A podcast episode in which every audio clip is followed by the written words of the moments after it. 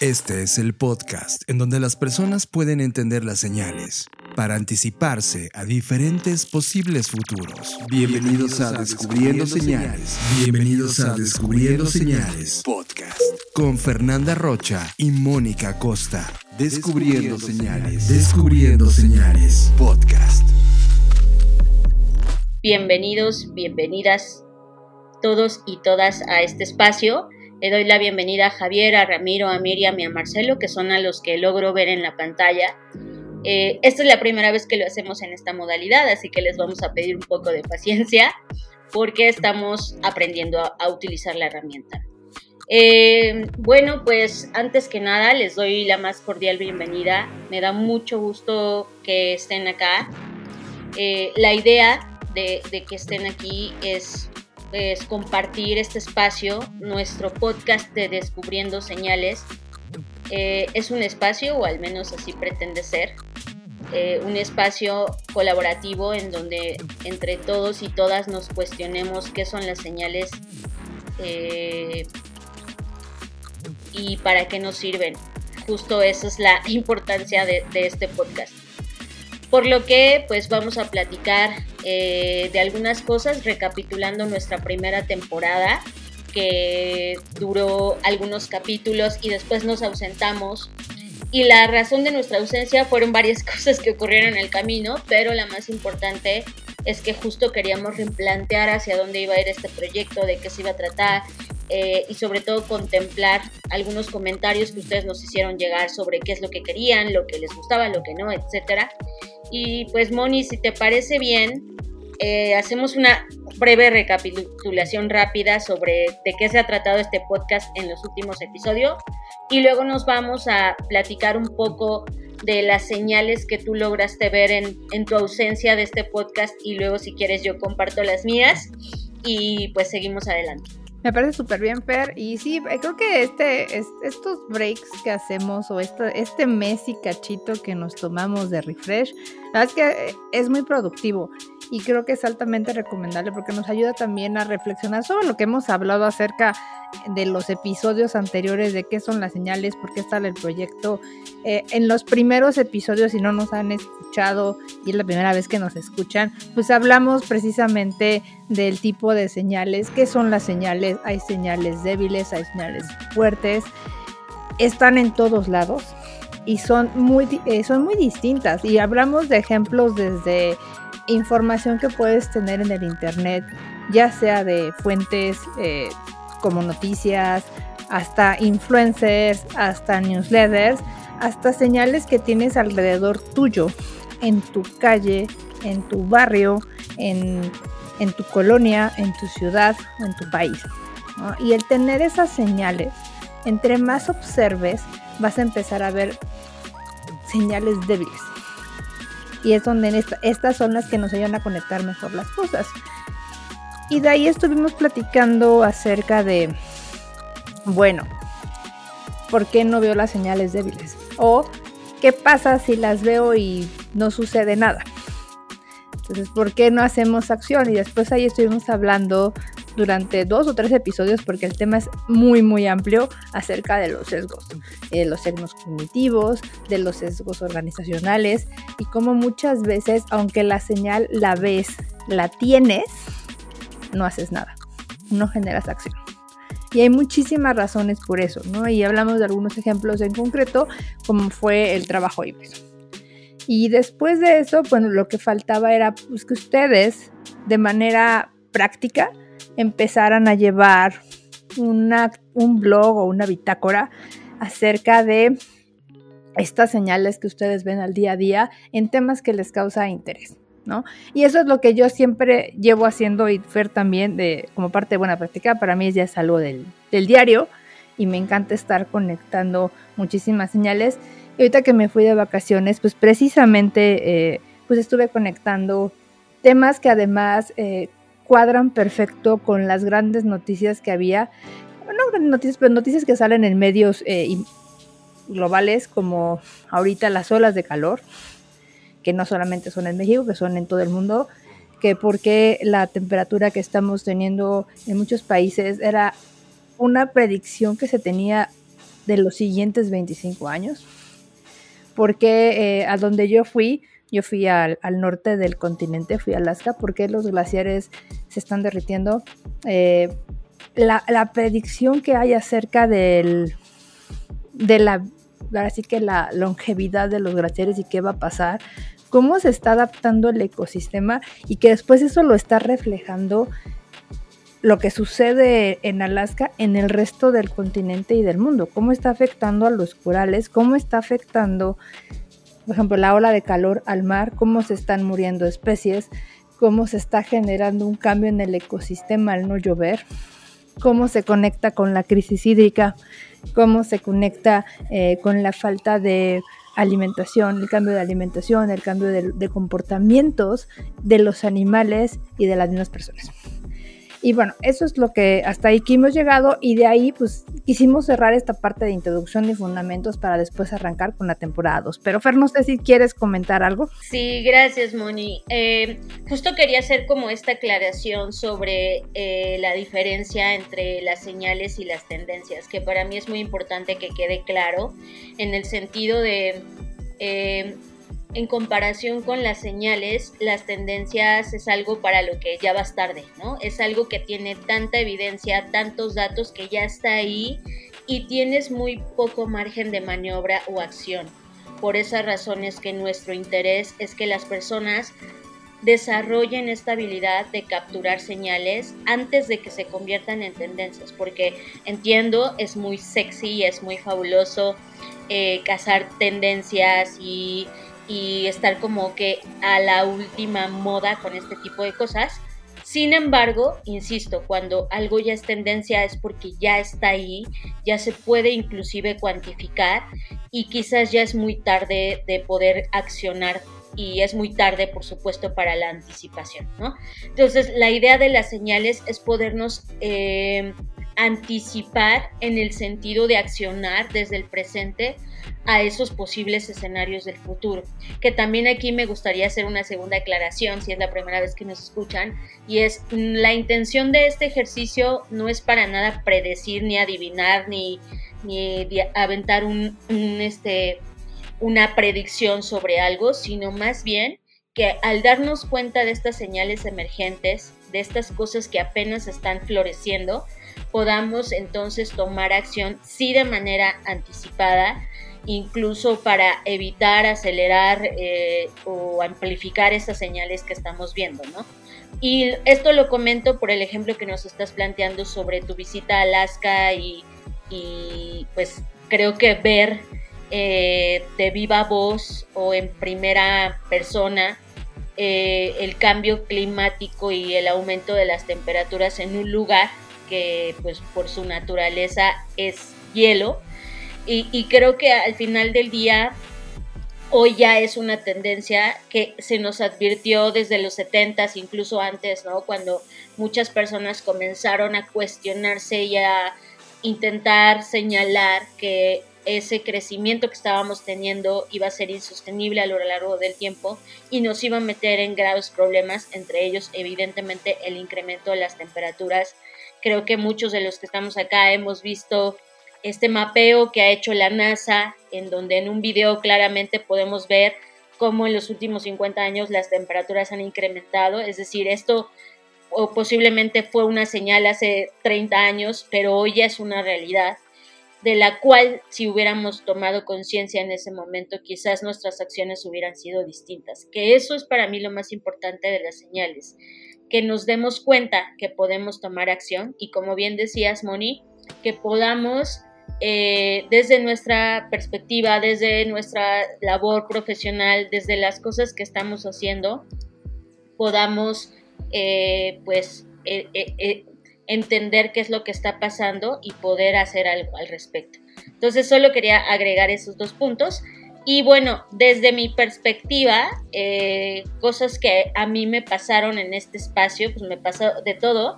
En primer lugar, me enfermé de COVID, lo cual eh, siguiendo este análisis de las señales, pues evidentemente era algo que iba a ocurrir, lo sabía, desde que comenzó la pandemia, uno de los primeros números que, alguien pronosticó fue que 7 de cada 10 personas nos íbamos a enfermar, cosa que pues estaba ocurriendo ahora mismo desde mi perspectiva, porque mucha gente que conozco que al igual que yo se había pues eh, evitado infectarse, pues hoy estamos infectados, ¿no? Entonces, eh, al final del día, el, el, que tengamos estas nuevas señales, porque a mí en lo personal lo que me pasó a nivel de síntomas es que eh, mi capacidad cognitiva se transformó, se distorsionó. Y para mí esas son señales en las que debemos estar muy atentos para los próximos años, ¿no? Porque esta idea del long COVID y de lo que se ha estudiado, pues es muy poco, no sabemos mucho o a ciencia cierta qué es lo que va a ocurrir a largo plazo con todas las personas que nos hemos infectado y las consecuencias eh, que va a tener, tanto positivas como negativas, porque también creo que desde una perspectiva fue positivo también. Entonces, entre eso y pues evidentemente también que estuve en contacto con muchas personas a, a nivel empresarial sobre muchas cosas que están pasando, sobre todo en nuestra región. Nosotros, como saben, estamos en México y las cosas que están ocurriendo en Latinoamérica a nivel eh, país, por ejemplo, me tocó ir a Colombia una vez que ganó el nuevo presidente, presidente Petro.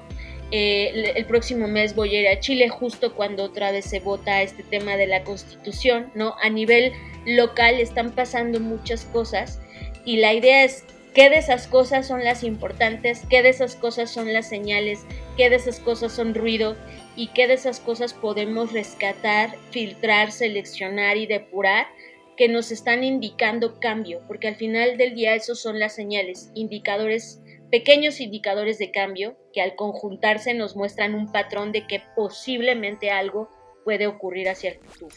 Sí, exacto. Y, creo que es importante eh, otra vez volver a señalar que cuando estas señales las detectamos a tiempo y empezamos a conectar puntos es cuando realmente incluso podemos generar diferentes escenarios de cosas que podrían pasar. Y eso es, lo, e, ese es realmente el enfoque que tenemos que ver, porque como decía Fer, cuando algo ya es tendencia, pues ya está aquí, o sea, ya no puedes cambiar mucho, o sea, es como ahorita que está eh, la pandemia en este momento, pues ya está aquí, nos estamos enfermando, ya no puedes hacer muchas cosas. Ahorita, por ejemplo, iba a poner el mismo ejemplo, eh, pero en cuestiones de señales. Ahorita todo el mundo está volviendo a las oficinas. Hablamos del trabajo híbrido hace un mes y medio y de la es más incluso de, hace un mes y medio ahorita ha cambiado muchísimo la situación acerca del trabajo híbrido. Ha cambiado muchísimo la, la visión que tienen. Entonces, ¿qué son las señales que nosotros vemos que pudieran afectar el desempeño laboral en los siguientes meses o años. Y es ahí donde no hay tendencias, no sabemos nada, y no, y, pero podemos empezar a conectar patrones.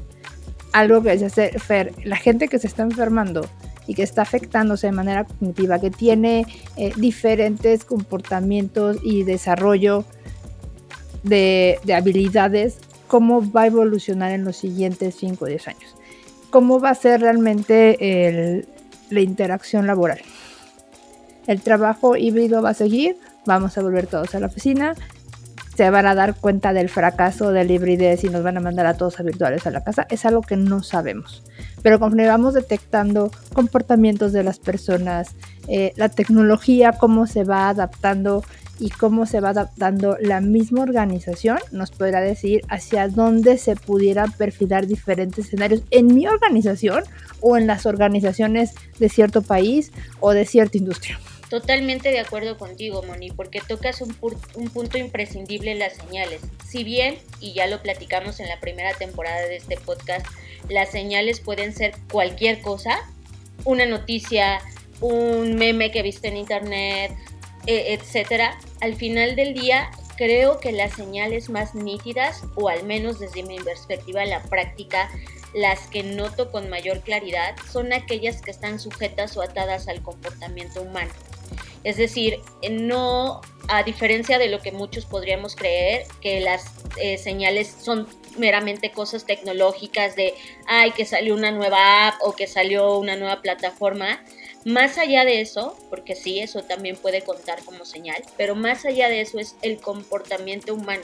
Y creo que eso tocas un punto muy importante, porque las señales débiles usualmente están ahí cuando observas qué está haciendo la gente y no desde un punto de vista de señalar o juzgar, porque eso es una de las cosas que hay que evitar, sino más bien desde esta parte de cuál es la naturaleza de esto, de dónde viene este comportamiento, porque lo que busca un buen cazador de señales son estas anomalías, lo distinto, lo que pareciera que al inicio no tiene sentido en esa observación que estás haciendo. Y yo quiero hacer aquí una analogía, es como cuando ves una fotografía del pasado eh, y notas que hay como una mancha de luz o algo que no salió bien en la fotografía y te llama la atención. Es justo eso lo que un buen detector o cazador de señales debería buscar, no la obviedad de la fotografía o la imagen, sino aquello que destaca por su rareza, por su extrañeza, por su peculiaridad o por, por parecer algo raro y algo anómalo, ¿no? Y creo que a primera vista eso muchas veces nos confunde, porque entonces puede parecer algo aleatorio, algo desconectado, incluso ligeramente surrealista, pero en realidad eh, creo que otro gran momento que vivimos en el podcast es entender que esto es un proceso y como todo proceso requiere paciencia, ¿no? No vas a entender a la primer señal qué significa o hacia dónde podría ir, sino requieres un conjunto de señales para poder irle dando forma. En este caso, en este ejemplo que pones de trabajo híbrido, pues estamos viendo un montón de señales donde hay de todo, ¿no? Hay muchas contradicciones inclusive.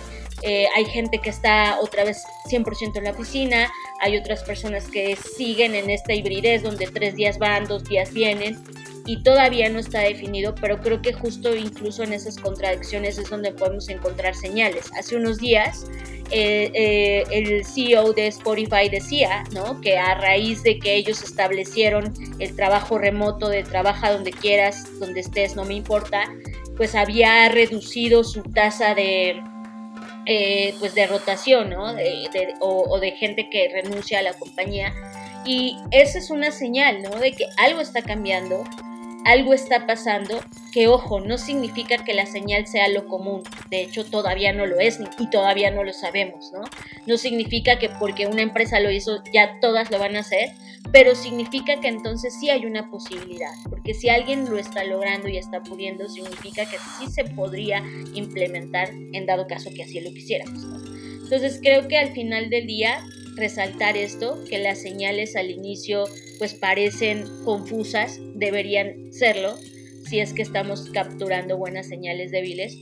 Y luego con el tiempo es cuando comienzan a tomar forma y a crear estos patrones que van haciendo más sentido cada vez que juntamos más señales, ¿no? Eh, y creo que al final del día ese es el trabajo de, un, este, de un buen detector de señales, que pueda eh, ser capaz de separar el ruido de lo que realmente es una señal.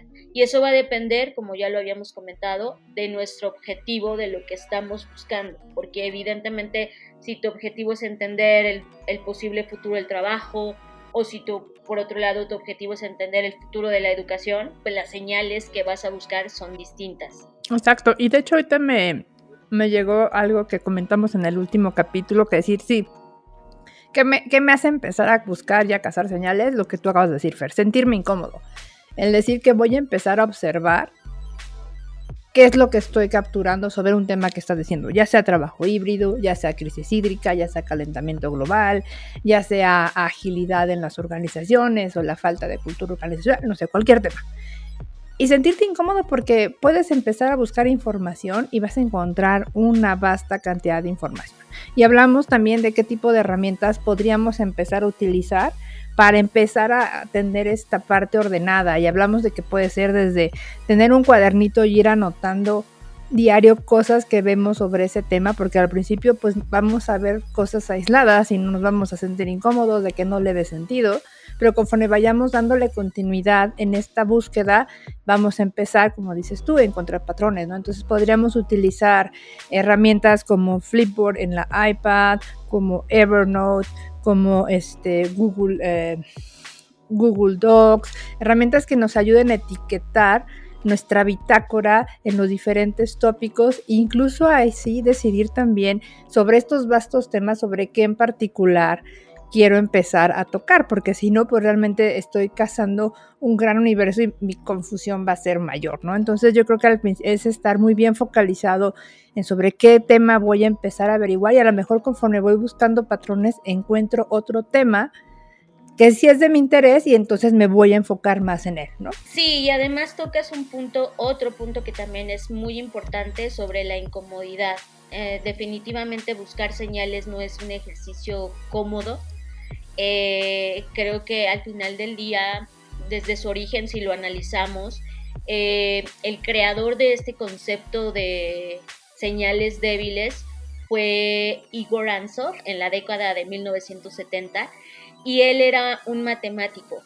Y me llamó mucho la atención eso porque si pensamos desde el origen, es alguien que desde su perspectiva o desde su grado de especialización, eh, encontró que había muchas compañías eh, que al final del día fracasaban y él decía, bueno, pues ¿qué está pasando? ¿Por qué fracasan en sus estrategias o en la implementación de tales? Y era justamente porque pasaban por alto las señales débiles. O sea, como que las compañías desde tiempos desde esos tiempos se concentran solamente en las tendencias, ¿no? Y es como, a ver, ¿qué está pasando? ¿Y qué está haciendo mi competidor? ¿Y qué está vendiendo? Ah, yo también lo voy a hacer. Y pero, gracias a, a Igor, pues él se dio cuenta que más bien las cosas que cambiaban las industrias, las cosas que hacían que una compañía se volviera exitosa o no, eran justo estas anomalías, estas alteraciones que, que si lograban ser detectadas en sus etapas iniciales, pues podrían darte una ventaja competitiva. Eh, y esto me parece totalmente vigente, ¿no? Esto, aunque ya es de los 70, ahora sigue pasando constantemente. Muchas compañías, muchas personas, muchos individuos siguen pasando por alto las señales débiles y esas son las que al final del día terminan trastocando, transformando sus vidas a nivel, insisto, micro o macro. Entonces creo que también esta parte de es incómodo y necesitas ponerte en esa situación de incomodidad para poder eh, abrir más los ojos, abrir más el radar, pues es importante para, para, buscar las señales. Y eso responde el nombre del episodio del día de hoy, dónde están las señales, dónde las podemos encontrar. Y creo que eh, eh, un poco ya hemos respondido, ¿no? Están en todos lados, eso es un hecho. Cualquier cosa que esté en el ambiente y pueda ser detectado por tus sentidos, cualquiera que esto sea, es un, puede ser una señal. Sin embargo, insisto, creo que algo que nos puede dar más luz, certeza o visibilidad es observar el comportamiento humano.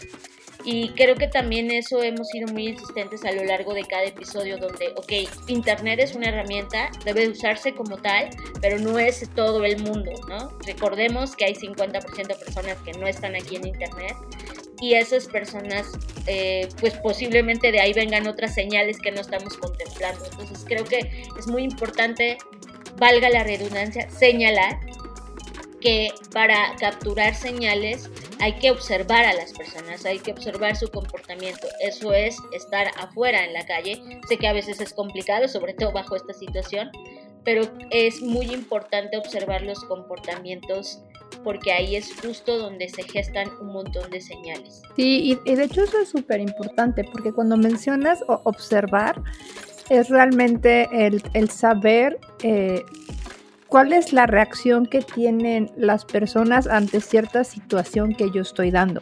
Porque, por ejemplo, en ese momento te puedes dar cuenta de los diferentes sesgos que hay en la organización, en los diferentes eh, sesgos culturales que existen a tu alrededor y eso te va a dar la pauta para incluso empezarte a sentir incómodo, porque vas a hacer visible esta parte que no te habías dado cuenta que existe.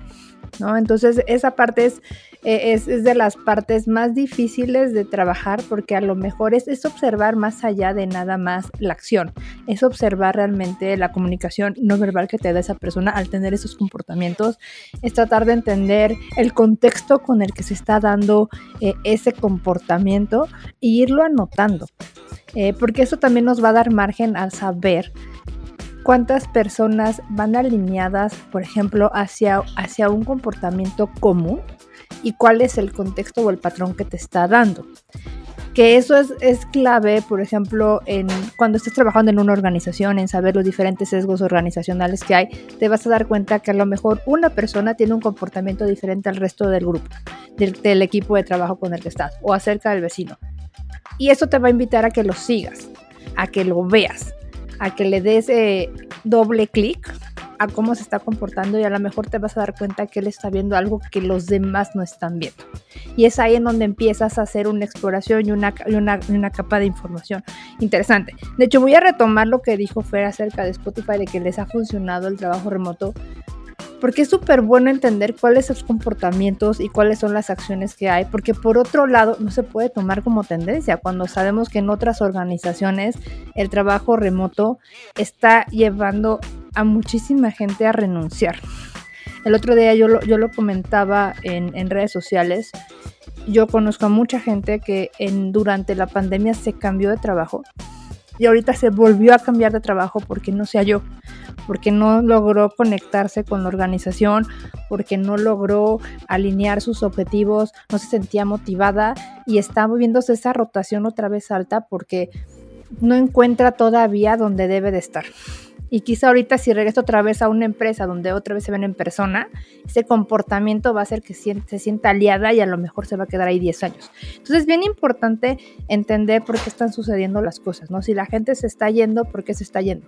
Es porque no se sintió alineada, es porque los trataban eh, intensamente a trabajar 50 horas a la semana eh, con una paga muy baja, es porque a lo mejor tenían internet malo o no sé, o sea, hay que entender muy bien esos comportamientos y de los casos de éxito, ¿qué es lo que la gente, qué es la gente que lo forma para que sea caso de éxito?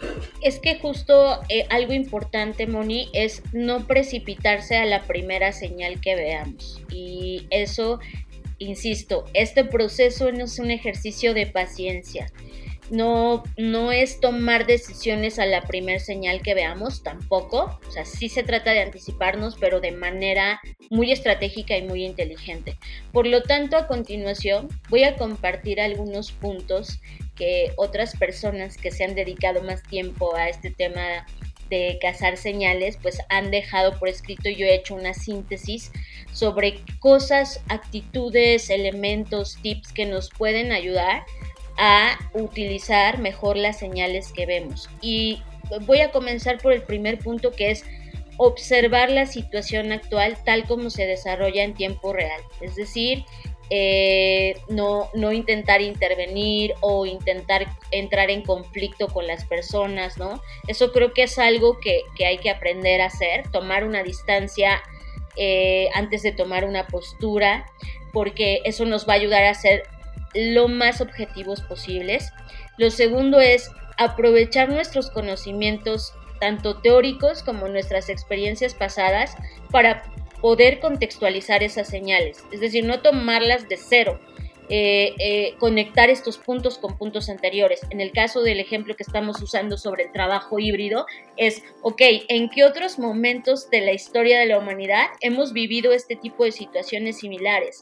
Tenemos que aprovechar ese conocimiento o esa historia que ya hemos generado para poder eh, ayudarnos a darle sentido a las señales. También como tercer punto, necesitamos hacer esto a través de, marcos narrativos, este, de diferentes modelos mentales, ¿no? Tenemos que pasar esto no solo de, nuestra perspectiva, sino intentar ampliar nuestra mirada desde lo social, lo tecnológico, lo económico, lo ambiental, lo político, inclusive lo legal, ¿no? Es decir, eh, no solamente mirar las señales desde mi profesión o mi campo de estudio, sino intentar pensar en las consecuencias o interconexiones que tiene esa señal que estoy mirando con las demás cosas del sistema. Eh, el siguiente punto es pues usar eh, estudios de casos previos, combinados con, con, inclusive algo que hemos insistido también es reúnete con otras personas, ¿no?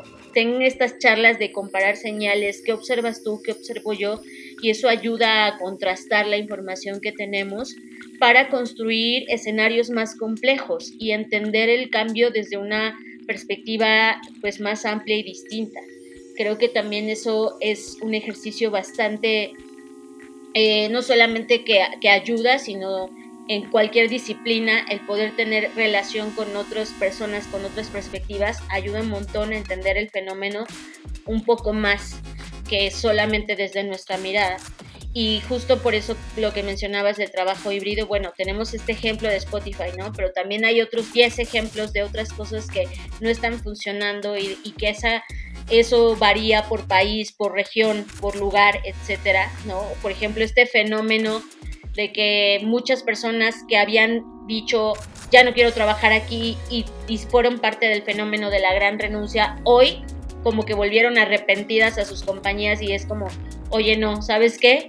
Este, ya lo pensé mejor y voy a regresar a trabajar con la misma empresa con la que estaba, ¿no? Es qué tuvo que pasar para que vuelvas a esa situación de la cual tú habías dicho que ya no querías estar. Entonces, eh, creo que al final del día es observar el fenómeno desde diferentes aristas. Por eso, respondiendo e insisto, ¿dónde están las señales de cambio? Están en todos lados, en los comportamientos que hoy estamos teniendo la idea es que tengamos la paciencia y el seguimiento y como decías, Moni, el orden de estructurar esas señales de tal forma que conforme avanzamos en nuestra investigación vayan tomando sentido. Sí, y, voy a retomar el tema que dijiste de no ser la única observadora, eh, sino realmente preguntarle a los demás, porque el que yo amplíe el tema o mi duda con alguien más, es darle un enfoque totalmente diferente, porque es que aumentas la diversidad de, pensamiento y eso te hace también reestructurar o ampliar el patrón. Entonces creo que es un trabajo que eh, puede ser abrumado, pero a la vez el hacerlo colectivo lo enriquece.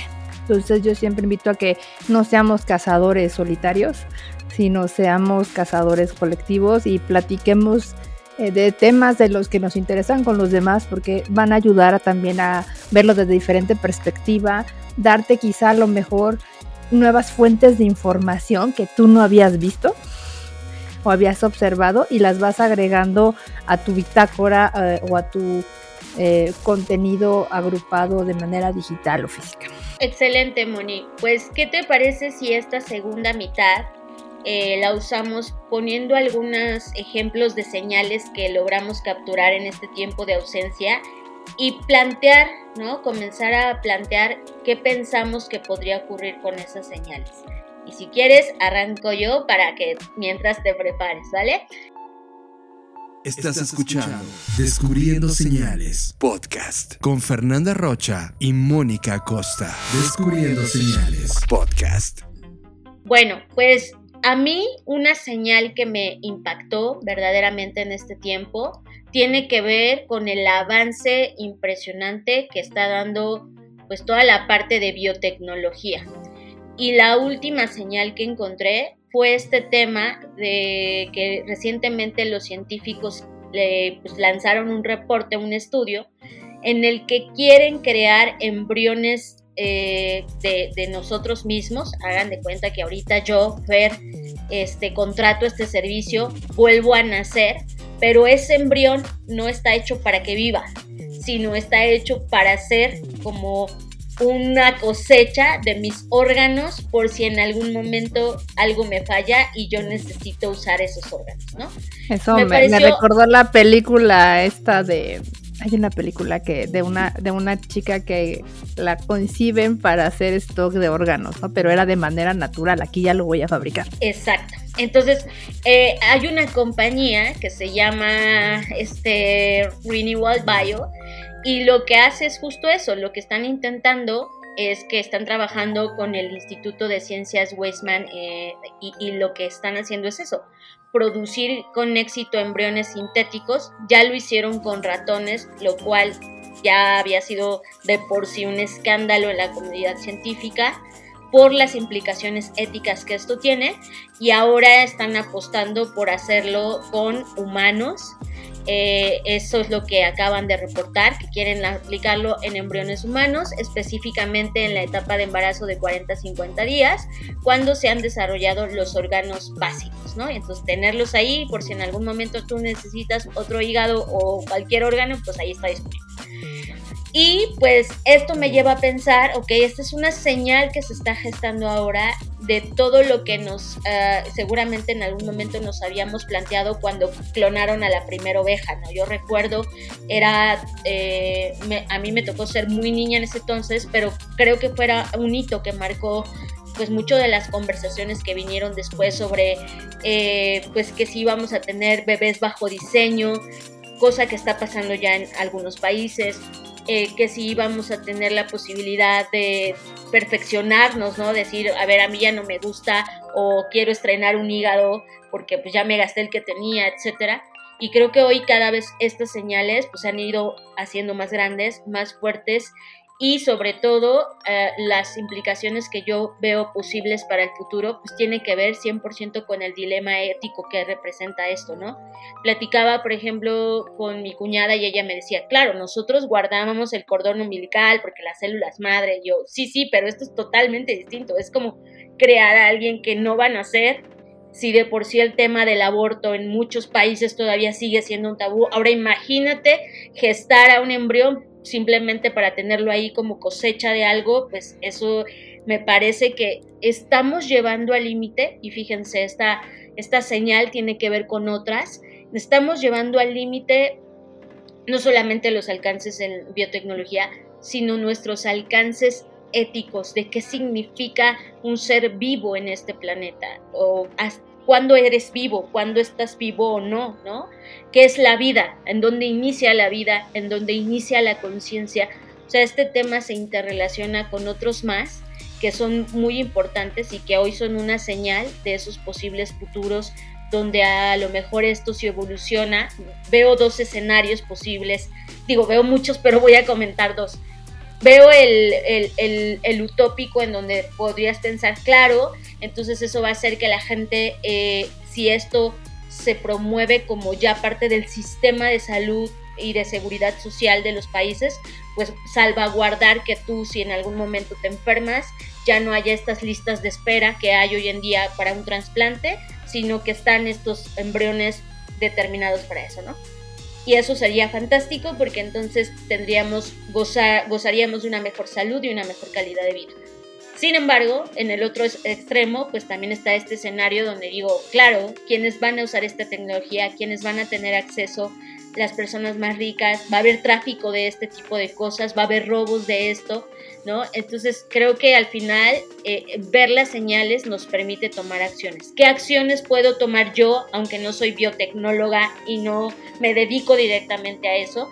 Bueno, creo que hablar de esto es un primer punto, ¿no? Tener estas conversaciones en mi círculo inmediato, porque a mí sí me toca trabajar con clientes, por ejemplo, en farma, y es como, a ver, ustedes qué están pensando, qué están haciendo alrededor de esto, hacia dónde están llevando eh, al final del día y creo que también como individuo me toca cuestionarme si yo estaría dispuesta a algo así, ¿no? O sea, creo que también al final del día el ver las señales te hace a ti crear una autocrítica de qué estás dispuesto o no a hacer si la tecnología te lo permitiera. Entonces, eh, pues bueno, ya para no acabar más el micro, voy a dejar, Moni, que nos hables de alguna señal que a ti te ha llamado la atención en este tiempo. Sí, eh, de hecho, a mí lo que yo sigo muy involucrada con lo del cambio climático porque yo estuve leyendo en las últimas dos semanas desde historias eh, y señales que me causaron interés y a lo mejor no, están enterados, pero hace dos semanas fue el triatlón de,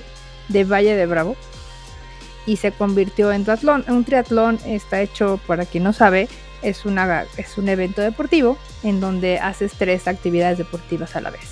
Nadas cierta distancia, ya sea en mar o en lago, luego sales de la alberca, tomas tu bicicleta, haces una distancia en bicicleta, luego dejas tu bicicleta y corres. Eh, se convirtió en triatlón porque dos razones principales. La primera fue porque el agua del lago estaba muy abajo y no se podía nadar en la zona que usualmente se hace la, parte de natación. Y dos, estaba muy contaminada. Y eso me llevó a pensar eh, en algo que, ya hemos, que yo he venido revisando ya desde hace algunos años, que es realmente el comportamiento de la Tierra en el sentido de la crisis hídrica y calentamiento global. Eh, esto, esto desde hace unos años y la gente no lo ve, que es la parte que le decíamos estos sesgos culturales, realmente hasta que no tienes el tema encima te das cuenta de la gravedad del tema, pero esto lleva realmente a pensar que eh, en los siguientes 5 o 10 años debe de haber una reestructuración masiva en la parte de eh, acaparación de agua, buscar nuevas alternativas que ya hay, si se ponen a buscar en internet, hay muchas eh, opciones en las cuales uno puede empezar a hacer captación pluvial, pero que el otro tema que hay y no se han dado cuenta es que con el calentamiento global pues menos llueve, entonces aunque yo quiera captar el agua porque no me la van a dar porque ya no hay eh, buena distribución, en realidad tampoco va a poderla yo la voy a poder tener porque en realidad ya no llueve. Y eso lo que va a provocar es que en los siguientes 10 o 15 años vaya a haber un éxodo masivo hacia zonas donde puedas tener acceso en, en la parte de, acceso de, este líquido vital. Y eso va a conllevar también a una crisis nutricional. ¿Por qué? Porque ya se está viendo hoy en día que los alimentos no están teniendo los nutrientes que se tienen porque no hay agua suficiente para alimentar eh, los suelos como es. Entonces al final es una reacción en cadena en, entre éxodo y falta nutricional que puede llevar también a, a, tener el descubrimiento de nuevas enfermedades que no vamos a poder lidiar y pues una algo que yo descubrí en Alaska que me llamó mucho la atención, una digamos que eliminación natural del ecosistema sobre las cosas que están eh, afectando al mismo ecosistema o están sobrando. Eh, en, durante mi viaje nos comentaron que en Alaska eh, es muy claro cómo se adapta el ecosistema en menos de dos años a tener lo que necesita en cuestión de flora y, fauna. Si existe una especie que se prolifera y se popula, popula mucho en esa zona, el siguiente año en las plantas que lo alimentan escasean. Y eso logra que el mismo animal ya no sobreviva y entonces se balancee la, parte de fauna con la parte de flora.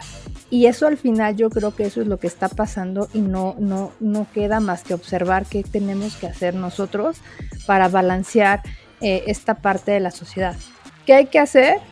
Pues realmente eh, sí revisar cómo se está comportando los gobiernos la sociedad y el planeta mismo ante esta evolución. Porque algo que yo sí me he dado cuenta es que muchas de estas predicciones que están desde los años 70 y en el 2000 predecían para el 2050, yo creo que esto viene mucho antes a suceder. O sea, yo creo que esto en los siguientes cinco años o menos va a explotar.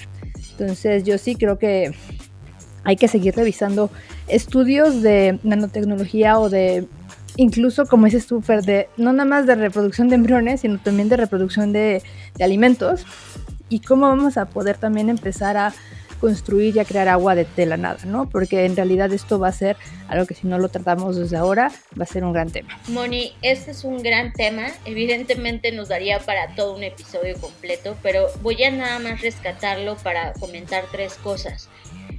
Primero, cómo los deportes están cambiando por el cambio climático. A, mí eh, me gusta mucho la Fórmula 1 y una de las cosas que ha pasado es que en pistas donde hacía mucho calor y que cada pista tiene unos neumáticos que deben utilizarse de acuerdo a la recomendación del sponsor en el momento de neumáticos, pues ha cambiado drásticamente y por otro lado lugares donde no llovía o, pistas donde no llovía ahora llueve, ¿no? Y eso evidentemente cambia el rumbo de la carrera también.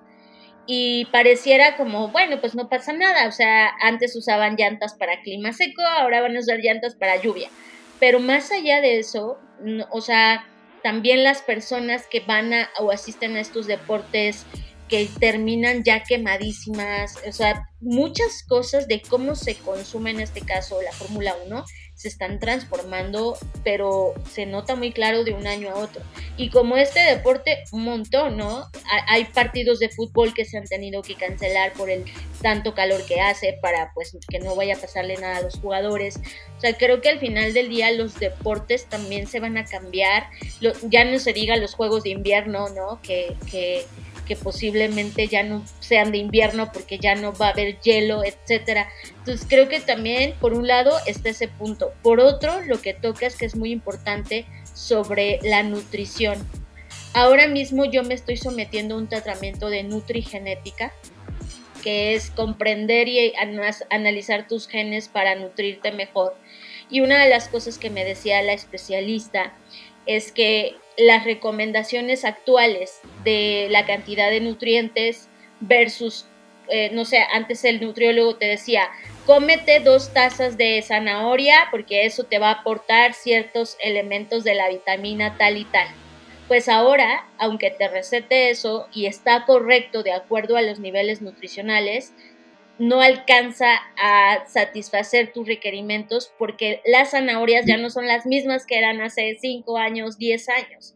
Por lo tanto, ya no, ya no te nutren igual y entonces ahora en lugar de necesitar dos tazas necesitas cuatro.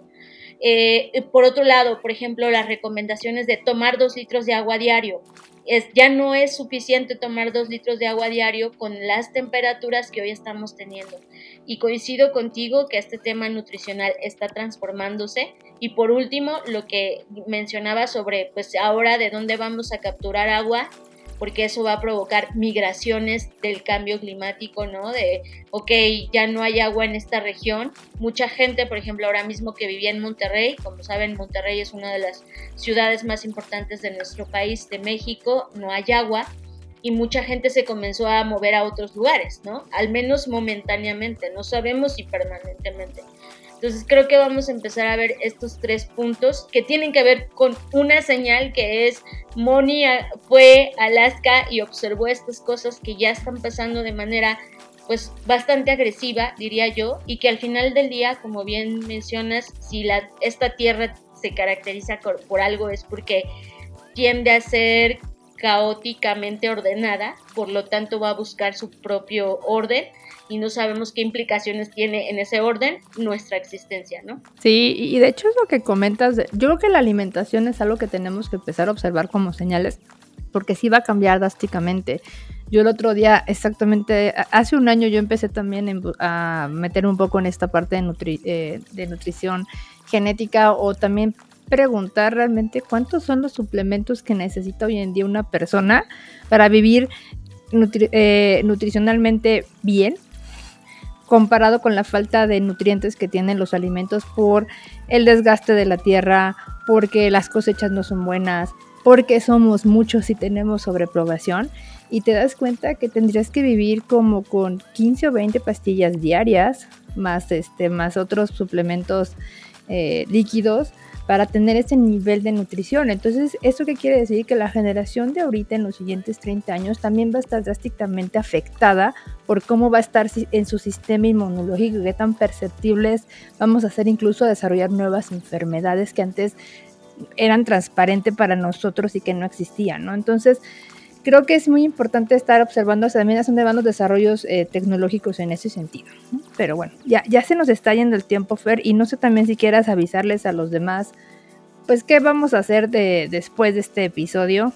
Y si están interesados en ya formar y, y, empezar, sí quiero ser cazador de señal y quiero meter a mi grupo de trabajo, a mi grupo de amigos, a mi familia, a este colectivo de señales, pues cómo pueden empezar y algunas herramientas a trabajar. Sí, muy bien, Moni, muchas gracias. Pues sí, como parte de los cambios que ha sufrido este podcast, eh, está el hecho de pues comenzar a profesionalizar esta parte de cazar tendencias, ¿no? Que no solamente se vuelva un hábito, que qué bueno sí, sino que nos sirva y entender que hay marcos, métodos, herramientas de las cuales nos podemos valer para perfeccionar nuestra casa de señales. Por lo tanto, Moni y yo hemos decidido crear nuestro primer micro, micro taller, que así le hemos llamado, porque pues es justo lo que es. Es un taller de dos horas, en donde en este primer taller lo que vamos a hacer es darles herramientas para poder eh, cazar, sistematizar, analizar e interpretar nuestras señales y que eso nos dé forma para tomar decisiones estratégicas. Eso es básicamente lo que va a pasar en este primer taller. Eh, va a ocurrir ya en una semana, que rápido se va el tiempo. Va a ser el próximo 13 de agosto a las 9 de la mañana. Decidimos que fuera sábado gracias a que ustedes compartieron que era su mejor día. Eh, el costo va a tener una cuota de recuperación de 59 dólares y la idea, insisto, es que aprendamos cómo capturar señales, cómo analizarlas, pero sobre todo que le saquemos provecho y que podamos utilizarlas a nivel profesional, a nivel personal y tener un marco de referencia para poder sistematizar este proceso. Sí, claro, buenísimo. Y además eh, comentarles que, bueno, este es uno de los muchos otros talleres, porque la, la importancia de cazar señales también es entender los diferentes las diferentes herramientas que puedo apalancar para empezar a conectar los diferentes patrones. Hay muchas herramientas que te van a dar diferentes eh, salidas de datos y diferentes patrones que al final vas a empezar a, a, conectar en diferente orden, ¿no? Entonces empiezas por una cosa y luego le rebuscas con otra herramienta de rebusca. Entonces vamos a hacer diferentes actividades a lo largo de esta línea de tiempo para que ustedes no nada más se lleven una, sino se lleven varias. A lo mejor se sienten cómodos con una en particular, pues les sigan dando, pero el chiste es que tengan diferentes alternativas. Y estos marcos o estos métodos que vamos a compartir en estos talleres son los que utilizan los grandes futuristas, los investigadores, o sea, son herramientas que están eh, utilizándose profesionalmente en este tema de la casa de tendencias y de señales, sobre todo de señales, y que por supuesto pues nuestra idea es acercarlas a ustedes para que sin importar en la profesión que hoy se desenvuelvan, esto se vuelva una habilidad y una herramienta para ustedes que les aseguro que independientemente de lo que hagan profesionalmente, el cazar señales te cambia la vida por completo y cambia la perspectiva a través de la cual miras las cosas. Entonces, eso va a ocurrir Ahora, eso no significa que vamos a dejar de hacer el podcast, el podcast va a seguir siendo gratuito, vamos a seguir teniendo estos encuentros, estamos siempre cuestionándoles si quieren que sea de una modalidad o en otra, así que por favor esténse atentos a nuestras preguntas para que participen y nos vayan orientando sobre cuál es su modalidad favorita. Quisimos esta vez probar esta. Y pues Moni, no me resta más que agradecer a quienes estuvieron a lo largo de esta transmisión y también agradecer a quien nos va a escuchar a posteriori en nuestro podcast, ya sea en Spotify, en Apple, en Google o donde sea que nos escuche. Sí, está. Yo también agradezco a los seguidores en esta en este episodio 1 de la temporada 2. También decirles, oigan, si no tienen tiempo o no les da la vida para tomar en vivo el taller, el taller afortunadamente lo vamos a dejar para que después lo puedan atender y para quien nos escucha después en otra línea de tiempo y que decir, ay, es que esto ya pasó. No, lo tengan siempre disponible. O sea, de hecho, lo que, nos, lo que más queremos de ustedes es que ahorita empiecen a buscar señales, que las platiquen, que nos digan cómo les fue, que comenten en las redes sociales qué han descubierto, qué les da curiosidad, qué temas les gustaría aprender relacionados con con este tema descubriendo señales, porque además esto nos hace a nosotros pues tener idea de hacia dónde podemos ayudarlos más y qué reforzar y qué temas tratar, ¿no? Pero si el podcast sigue, muy emocionada de retomarlo, la verdad es que ya lo extrañaba y muy emocionada de ver pues cómo se van a desarrollar estas nuevas dinámicas y que nos digan pues cómo las ven, o si regresamos a lo anterior o lo hacemos mixto, no sé, estamos aquí para escucharlos. Muy bien, Moni, pues muchas gracias. Invitarles a que nos sigan en nuestras redes sociales, en Facebook, en eh, YouTube, en LinkedIn, estamos como descubriendo señales. Arrancamos este episodio de la temporada 2, esperamos que haya sido sagrado. Muchas gracias, yo soy Fernanda Rocha, a mí me pueden seguir en redes sociales como arroba Fernanda Roche Esto es R-O-S-H. Gracias, Fer. Y a mí me pueden seguir como Mónica Costa en redes sociales y mi nickname es Mónica con dos hasta el final, un número 2 MX. Excelente, Moni. Pues un gusto como cada emisión y nos vemos en el siguiente. Muchas gracias, Fer. Adiós y gracias a todos. Nos vemos en el siguiente. Bye bye. Escuchaste, escuchaste Descubriendo Señales. Podcast con Fernanda Rocha y Mónica Costa. Descubriendo Señales, Descubriendo Señales. Podcast.